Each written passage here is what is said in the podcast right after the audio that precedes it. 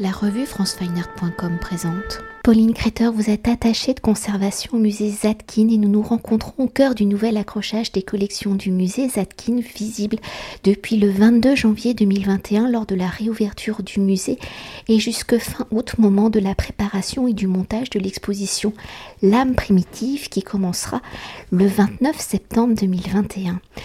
Alors atelier maison puis musée monographique dédié à Osit Zapkin 1888-1967, artiste qui a occupé les lieux de 1928 à 1967. Le musée Zapkin, dans sa configuration particulière de ce lieu qui fut consacré donc à la création du sculpteur d'origine russe, a pour volonté, à travers des expositions temporaires et des parcours fréquemment renouvelés de ses collections, d'apporter différents regards sur le travail de Zatkin Aujourd'hui, après plusieurs mois de fermeture due à la crise sanitaire, le musée Zatkin propose depuis donc le 22 juin 2021 un nouvel accrochage de ses collections, un accrochage qui met particulièrement en valeur les pierres et les bois taillés, matériaux de prédilection de Zatkin. Alors avant d'évoquer ce nouveau parcours des collections, pouvez-vous nous replacer Zatkin et son œuvre dans la scène artistique des avant-gardes et de l'école de Paris, au plus globalement de son arrivée à Paris en 1909 à l'âge de 21 ans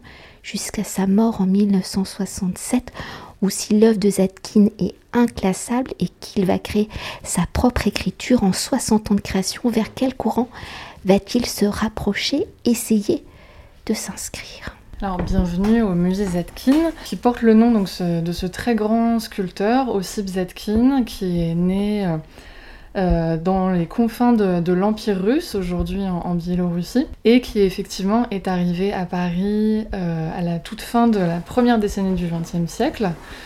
Zetkin arrive à Paris après un passage assez prolongé à Londres où il a euh, découvert les joyaux du British Museum, où il a appris, euh, par l'intermédiaire des ébénistes, à travailler le bois. Zetkin découvre le bois vraiment par la, la mainmise des, des ébénistes, des artisans de meubles, qui vont lui apprendre à sculpter le bois et donc à travailler le bois avec la technique de la taille directe, qui est vraiment extrêmement importante pour Zetkin. On le voit partout dans l'accrochage, depuis la première salle jusqu'à la dernière. La taille directe, c'est vraiment quelque chose que Zetkin va mettre en œuvre en arrivant à Paris, dans son premier atelier, qui était à la Ruche, donc cette grande cité d'artistes, où il va en rencontrer certains d'entre eux. On est dans ce fourmillement euh, de Montparnasse, euh, des années 10 et des années 20, où Zetkin va rencontrer euh, des grands noms qui font Paris, le Paris de l'époque, je pense notamment à Blaise Sandrard, mais aussi à des artistes comme Modigliani. Modigliani va devenir un ami proche de Zetkin. D'ailleurs, on voit dans certaines œuvres euh, une inspiration qui est connectée à celle de, Modigliani. Je pense notamment à la tête de plomb qui est dans la première salle de, l'exposition. Et donc Zadkin euh, fait partie de cette ébullition euh, autour de la sculpture, d'une volonté de renouvellement de la sculpture, avec d'autres artistes comme euh, donc Modigliani, je viens de le dire, mais aussi euh, comme Brancusi, euh, comme Picasso, comme Lipschitz, et ainsi de suite. Il y a vraiment de, nombreux noms. Donc après s'être installé à la ruche, va se déplacer à plusieurs reprises dans Paris. Il va notamment habiter rue Rousselet, et au fur et à mesure de sa création, son atelier va lui paraître beaucoup trop petit. Donc il est, il est souvent à la recherche d'un nouvel atelier, autant qu'il est à la recherche de nouveaux matériaux. Il est souvent en train de, de fouiner, de se balader dans les pourtours de Paris pour chercher un arbre, pour chercher un bloc de pierre, puisque effectivement ce sont les matériaux qui l'intéressent le plus. Et il va finir par trouver la rue d'Assas, ce qu'il appelle sa, folie d'Assas. Et euh, euh, c'est une vraie série à épisodes parce que la première fois que Zetkin va découvrir cet atelier qui aujourd'hui est le musée, euh, malheureusement il n'a pas les moyens de pouvoir y vivre. Alors, on n'est pas évidemment dans les prix de l'immobilier parisien du XXIe siècle, mais néanmoins, Zetkin est encore un artiste qui est assez peu connu, qui ne vend pas beaucoup, et, qui donc a des moyens extrêmement limités. Néanmoins, il garde en tête, euh, il garde en tête cette folie d'Assas, donc à l'époque, une maison avec un jardin et un pigeonnier, donc au cœur, au cœur très proche du quartier de Montparnasse, qu'il affectionne énormément. Et il va finir par réussir à vendre quelques œuvres qui vont lui permettre de revenir euh, illico presto ici pour vérifier que le bien est toujours disponible et pouvoir s'y installer euh, tout de suite grâce à la vente de, ses premières œuvres. En s'installant ici, il est toujours aussi proche euh, du quartier de Montparnasse, où donc il fréquente les grands cafés les plus connus, notamment comme le Dôme et d'autres, où il va fréquenter donc, toutes les, toutes les avant-gardes. Au sein, de, au ce quartier, mais aussi quand il passe quelque temps euh, à l'école des beaux-arts de Paris, où il va rencontrer d'autres artistes qui, comme lui, se questionnent. Donc je vous ai parlé de Lipschitz, mais aussi Archipenko, et qui, en fait, sont des artistes qui ont envie de s'éloigner de l'académisme. Euh, Rodin reste une figure majeure de la sculpture du 19e euh, et de la fin du 19e siècle. Et il n'est pas complètement mis de côté, mais néanmoins, en partant de, l'héritage de Rodin, euh, ces sculpteurs ont envie euh, d'aller plus loin. D'aller plus loin, de se détacher d'un expressionnisme trop fort, trop lyrique, euh, de retourner vers la forme et la matière pure. Cette volonté, elle est liée à une redécouverte, une découverte, une redécouverte d'arts qui sont un petit peu différents, qui s'éloignent de l'académisme et qu'on appelle les arts primitifs. Euh, il est intéressant tout de suite de, bien comprendre que par euh, primitif, chez Zetkin, on entend de très nombreuses catégories d'œuvres d'art. Alors naturellement, on pense tout de suite aux arts extra-occidentaux, mais pour Zetkin, ça va beaucoup plus loin que ça. Zetkin s'intéresse à l'art populaire de sa Russie natale, par exemple. Il évoque souvent le travail de Chagall, qui l'intéresse beaucoup. Zetkin s'intéresse euh, à l'art populaire de manière générale, euh, mais aussi donc aux arts de différents pays du monde. Il fréquente le Louvre très souvent, autant qu'il a fréquenté le British Museum. Euh, il y découvre par exemple l'art khmer qui le passionne, les bouddhas chinois du 9e siècle, l'art japonais également, et bien sûr également les, arts africains et asiatiques et océaniques. On a notamment dans la première salle de l'exposition une œuvre qui peut nous faire penser à Gauguin et à cet amour, cette passion euh, pour l'Océanie. C'est les vendanges auxquelles je vous invite à tourner autour pour découvrir toutes ces scènes qui peuvent faire penser à des bacchanales dans du bois taillé qui est vraiment absolument magnifique. Mais Zatkin s'intéresse aussi à l'art roman.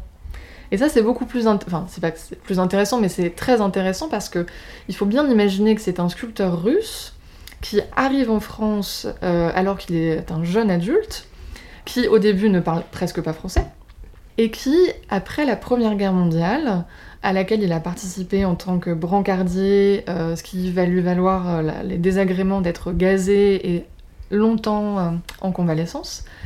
Au cours de cette période, Zadkin va être invité par un de ses amis à découvrir le Quercy, donc cette région du Lot, qu'il ne connaît pas du tout, évidemment, et qui, d'une certaine manière, est à la fois assez proche de sa Russie natale, parce qu'il y retrouve les forêts, cette espèce de terre millénaire, qu'il a l'impression de reconnaître. Et en même temps, il découvre l'architecture et la sculpture romane, qu'il ne connaît pas du tout, qu'il a vu un petit peu en photo quand il était à Paris, et qui l'intéresse énormément. Il retrouve dans la sculpture romane cet aspect anonyme de l'artisan qui travaille en atelier, qui donc a une force de travail importante, et qui est dans le faire. C'est quelque chose qui est vraiment important pour lui. Et donc, avec des artistes qui sont autour de lui, comme Archipenko, comme Lipschitz, comme Brancusi, comme Modigliani, il s'intéresse à cet art roman qu'on peut qualifier de primitif, où on s'éloigne de la connaissance académique pour aller vers le savoir-faire, vers le côté manuel, avec un vrai dialogue avec la matière. D'où l'intérêt pour la taille directe, qui avait été oublié d'une certaine manière par l'académisme, la sculpture du 19e siècle est connue pour euh, le modelage, donc le modelage qui est de l'ajout de la matière alors que la taille directe est le retrait de la matière. Et en fait, tous ces sculpteurs, dont Zadkin est un des personnages principaux, vont retourner vers la taille directe. Donc euh, recréer un nouveau dialogue avec la matière, le bois, la pierre en particulier, mais d'autres matières également. Euh, et c'est ce qu'on découvre finalement dans ces premières salles de l'accrochage. Et si vous avez déjà dit beaucoup de choses hein, pour aller plus en détail et pour entrer au cœur de ce nouvel accrochage qui met en valeur donc les pierres et bois taillés de Zadkin pour proposer un regard renouvelé de l'œuvre de l'artiste. Quelles ont été les réflexions justement de l'équipe de conservation du musée Zadkin pour créer ce fil conducteur? Comment et pourquoi, Je pense que vous l'avez déjà dit. Hein. Ces deux matériaux sont-ils aussi importants dans l'œuvre de Zadkine? Quelles sont les particularités justement de la pierre et du bois pour que Zadkine les utilise tout au long de sa carrière. J'ai déjà dit beaucoup de choses, mais, néanmoins, on pourrait, en, parler des heures. Peut-être d'abord vous expliquer que, l'équipe de la conservation du musée, en fait, a fait le choix de renouveler euh, un petit peu cet accrochage, tout en en gardant les pièces maîtresses, pour que le public fidèle ne soit pas déçu de pouvoir retrouver les pièces qu'il affectionne particulièrement, mais puisse aussi en découvrir de nouvelles. On s'est notamment basé sur euh, les mémoires de Zetkin, Zetkin a écrit euh, ses mémoires qui sont intitulées Le maillet et le ciseau. Je, me permets de m'arrêter une seconde sur ce titre, hein. Le maillet et le ciseau, qui montre bien l'intérêt du fer, des outils et du travail manuel, et euh, qui sont une source euh, de, connaissances du travail de Zetkin et de sa vie qui, est vraiment absolument incroyable. Et donc le public retrouvera au sein du parcours euh, des ponctuations euh, d'écriture de, Zetkin qui sont comme des petits indices donnés aux visiteurs et puis une manière aussi d'entendre sa voix. Il y a une volonté ici qui se fait sentir au musée mais depuis très longtemps et qu'on a voulu euh, faire perdurer, qui est d'avoir un côté incarné. On est dans la maison de l'artiste, on le sent, on a sa photographie, on a aussi celle de Valentine Prax, dont il faudra parler un petit peu également. Euh, on voit Zadkin au travail, on voit Zadkin avec ses outils, avec son chat. On, voilà. on a quelques petites photographies qu'on retrouve euh, tout au long du parcours, ainsi que des citations de Zadkin. Au-delà de la question du bois et de, la pierre, qui est effectivement est, capitale, puisque Zadkin a un vrai rapport à la, minéralité, à la forêt, c'est des choses qu'on a vues dans les expositions passées, être pierre, le rêveur de la forêt, qui nous questionnent beaucoup et qui nous passionnent.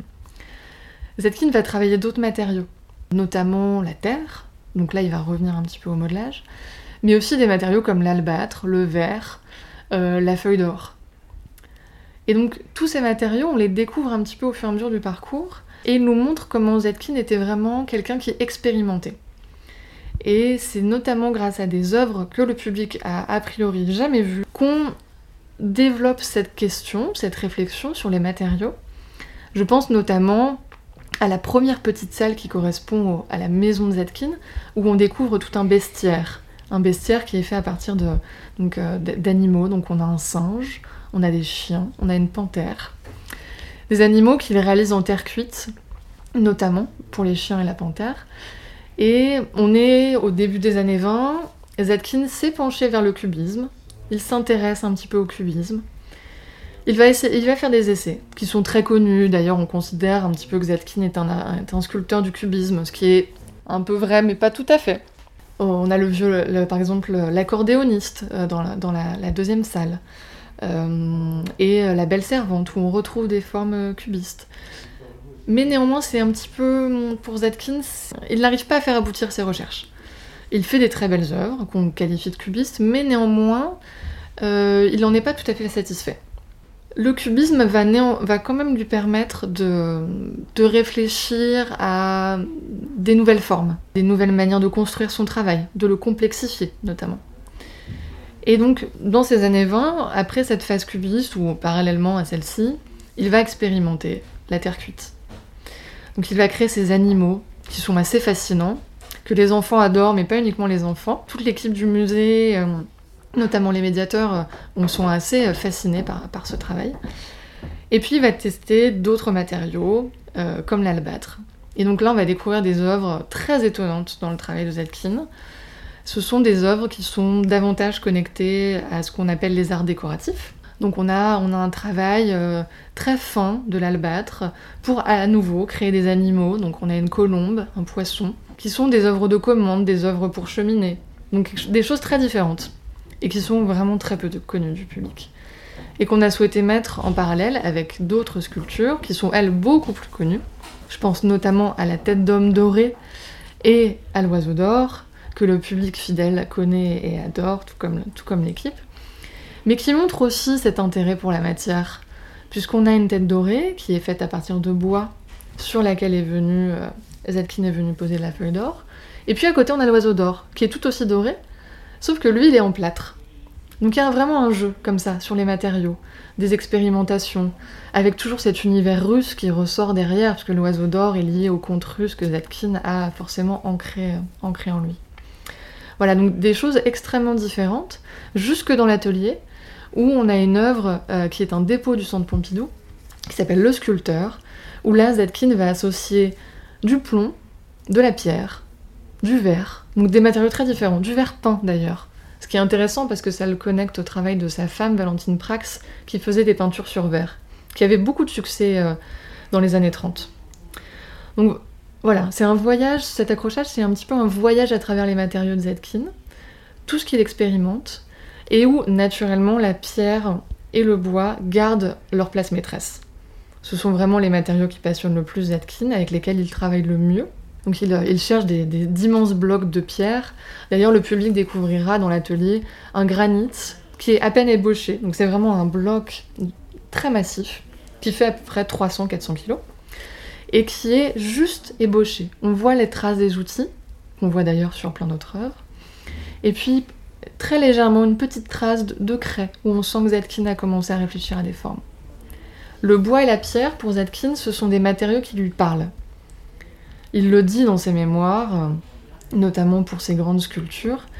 Il découvre parfois des, troncs, des, des, arbres, qui sont euh, à peine écaris, euh, mais qui lui parlent. Il y voit tout de suite quelque chose. Il en parle notamment pour son prophète, mais on peut aussi penser à son Prométhée qu'on présente dans l'atelier, qui est cette œuvre monumentale où on voit vraiment le travail de la main et le travail des outils, et qui fait presque 3 mètres de haut.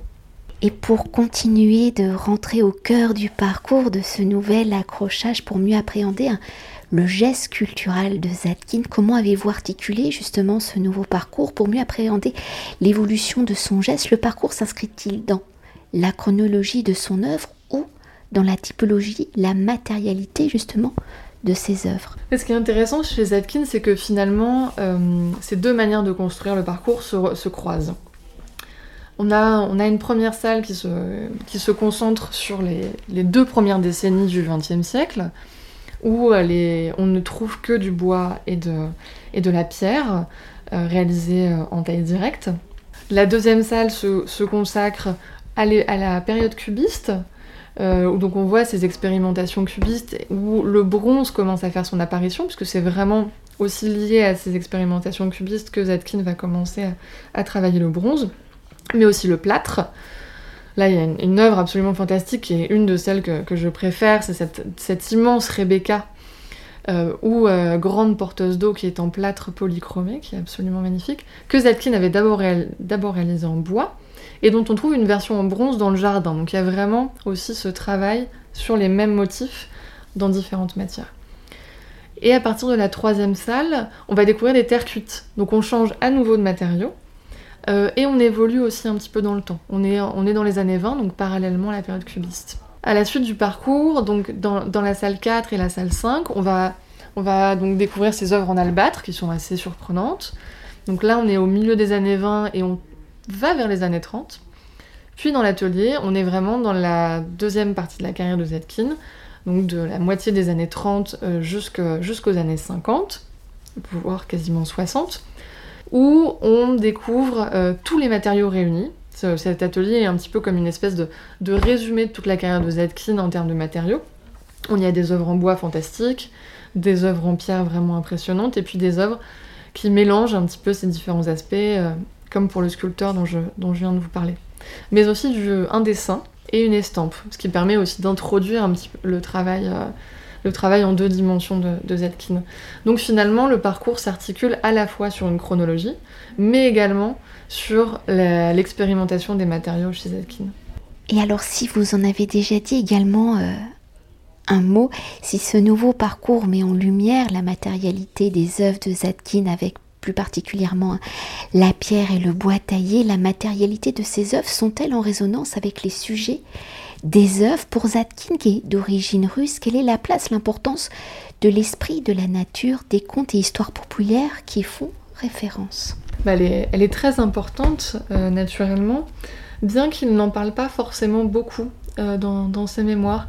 On sent que hum, sa, culture russe, son enfance en Russie, au bord des forêts et près des rivières, le, nourrissent perpétuellement. Il n'y a, aucun doute là-dessus. je, citais l'oiseau d'or tout à l'heure, hein, qui, est lié nécessairement à beaucoup de contes. Euh, et à cet esprit de, la nature qui, est vraiment fascinante et importante pour lui. Euh, quand Zetkin était enfant, euh, il raconte l'histoire des cerisiers dans, le, dans, le, jardin de ses parents, de, de celui de son oncle, cerisiers qu'il voyait manger par les vers chaque année, de manière cyclique, et qui le fascinait complètement. Et on, sort des, contes et de la mythologie, mais finalement, c'est des choses qui se recoupent. Euh, le, caractère anthropique et cyclique est, vraiment fondamental dans les contes. Et c'est quelque chose qu'on va retrouver ensuite dans la manière dont Zetkin appréhende sa sculpture. Je m'explique. Dans la première salle notamment, mais aussi euh, dans la troisième, où on a le bestiaire, où le public découvre des œuvres qui n'ont pas l'air en très bon état. Et effectivement, elles ne le sont pas. Bien sûr, nous, nous veillons aujourd'hui à ce qu'elle ne se détériore plus. Néanmoins, Zetkin, de son vivant, d'abord parce qu'il manquait de place, mais puis parce que ça l'amusait beaucoup, avait tendance à laisser ses sculptures en bois dans le jardin. Donc naturellement, aujourd'hui, c'est quelque chose que dans le milieu des musées, on ne fait pas. Mais euh, comme on dit, les cordonniers sont toujours les plus mal chaussés. Euh, et Zetkin, ça l'amusait beaucoup de voir la manière dont la végétation, les champignons, les insectes, la pluie, le soleil, la neige, le vent, travailler sur ces sculptures. Et ça, c'est quelque chose qui est vraiment connecté à son rapport euh, à l'environnement naturel, euh, pour lequel finalement Zetkin fait partie de ces personnes, et je pense que c'est lié euh, notamment à sa, culture russe, qui détruisent, euh, déconstruisent en tout cas, les dichotomies cartésiennes qui séparent la culture et la nature, le sujet et l'objet, et toutes ces, toutes ces dichotomies qu'on déconstruit de plus en plus aujourd'hui, euh, notamment dans la philosophie contemporaine. C'est quelque chose qu'on retrouvait déjà à l'époque de Zetkin. Euh, on en parle beaucoup dans l'exposition Le rêveur de la forêt. Et donc Zetkin s'amuse à voir tous les facteurs possibles environnementaux continuer à faire perdurer son œuvre. Et donc c'est presque comme si finalement ces sculptures, euh, sur le temps long, y compris après la mort euh, de, leur créateur, de Zetkin, continuaient à vivre. Et vous découvrirez donc dans, certaines des salles des œuvres, euh, notamment les fragments de la cariatide, mais aussi la panthère, où l'on voit vraiment l'œuvre du temps et l'œuvre de la nature sur ces sculptures. puisque la panthère est couverte de lichen, ce qui est très beau, puisque d'une certaine manière, on a l'impression de découvrir les taches euh, du pelage de l'animal, alors qu'en fait, ce sont des choses qui euh, sont apparues euh, bien après. Et on a aussi des photographies qui permettent au public de comprendre que donc, ces, sculptures étaient disséminées dans le jardin. Voilà, donc ce rapport à la nature, il vient s'inscrire vraiment dans la matérialité de l'œuvre et aussi dans les sujets, puisqu'on est dans la figure humaine, dans l'animal, euh, qui sont toujours, de par leurs matériaux, connectés à, euh, cet environnement. C'est-à-dire que une Vénus cariatide, par exemple, est effectivement une Vénus cariatide, mais la manière dont Zetkin la sculpte fait qu'elle est encore un arbre.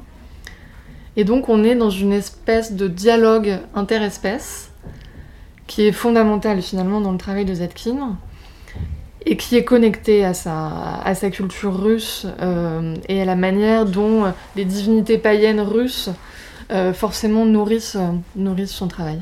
Et pour poursuivre hein, sur euh, ce nouvel accrochage et son rythme, vous l'avez déjà également évoqué, le parcours est donc ponctué de citations de Zatkin issues de ses mémoires, Le maillet et le ciseau, publié en 1968, donc juste un an après sa mort, aux éditions Albin Michel. Alors comment ces citations éclairent-elles l'œuvre de Zatkin, l'intention de ce geste de son geste sur la matière, mais surtout quelles ont été les réflexions de l'équipe du musée?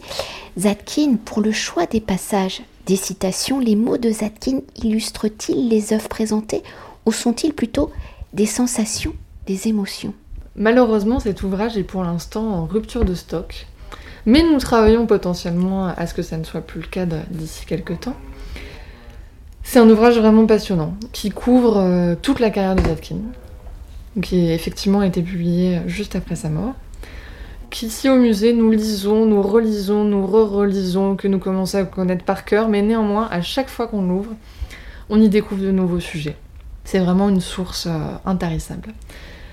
Donc nous avons eu beaucoup de mal à faire le choix des citations, euh, puisque naturellement, euh, il y a énormément de passages qui sont vraiment passionnants et qui permettent à la fois de donner des indications sur les œuvres, mais aussi de faire ressentir la pensée de Zetkin et ses émotions. Donc on est vraiment à l'intersection de, l'information euh, et du ressenti. C'est justement ce qui rend cet ouvrage passionnant. Il nous a été beaucoup, très très utile euh, pour la construction de l'exposition L'âme primitive qui ouvrira en septembre également. Euh, et j'invite les, visiteurs à, venir voir l'exposition et à lire notamment un des textes intitulé Zetkin et la sensibilité primitive où le, le, le, maillet et le ciseau ont été vraiment, on va dire, un des axes premiers de la recherche et de la conception euh, de l'exposition et de ce texte. Donc euh, elles sont assez peu nombreuses dans l'exposition, ces citations, pour laisser aussi l'imagination et le, plaisir du public euh, concentré sur les œuvres, mais néanmoins elles apportent vraiment quelque chose. À certains moments, elles donnent vraiment des indications sur le contexte, notamment sur la découverte de cette maison. Et puis à d'autres, elle parle de, de Zetkin qui, qui, se pose beaucoup de questions sur le cubisme, qui réfléchit beaucoup. Donc elles sont vraiment comme des, des introductions, des, points de passage euh, qui invitent le visiteur, alors en même temps, avant ou après, à regarder les œuvres. Donc elle, euh, voilà, on est, on est ravis de les avoir et euh, elles offrent une lecture intéressante et elles, et elles donnent place vraiment à la voix de, de Zetkin. Et on arrive déjà à, la conclusion de cet entretien, mais en fait, vous avez déjà anticipé euh, la réponse à cette question. Comment ce nouvel accrochage prépare-t-il le visiteur justement à la prochaine exposition temporaire, l'âme primitive? Alors, elle prépare euh, le, visiteur à cette exposition, notamment dans, dans ses premières salles. Euh, je pense notamment à la première salle où l'on découvre cet intérêt pour la taille et pour c'est la manière dont Zetkin s'éloigne de l'académisme. Ça, c'est quelque chose qu'on découvre tout de suite. Et notamment avec ces animaux qui montrent euh, un intérêt pour le monde, euh, le monde naturel. Donc, euh, elle est une invitation à, revenir dans tous les cas, puisqu'elle l'exposition L'âme primitive gardera certaines des œuvres qui sont dans l'accrochage, mais pas toutes, loin de là, puisqu'on présentera une quinzaine d'œuvres de Zetkin dans cette exposition.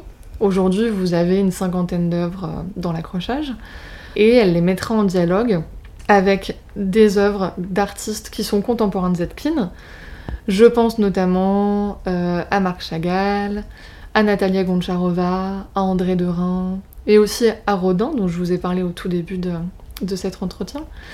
Et avec des artistes euh, qui sont non pas les contemporains de Zetkin, mais nos contemporains, euh, donc euh, des artistes vivants qui créent depuis de nombreuses décennies ou qui sont pour certains très jeunes, puisque le plus jeune des artistes que l'on présente est né en 1993. Et donc, l'accrochage actuel, je pense, donnera envie aux visiteurs de revenir pour voir ces dialogues créés entre l'œuvre de Zadkine et celle d'autres artistes du XXe et du XXIe siècle. Merci beaucoup. Cet entretien a été réalisé par franceweiner.com.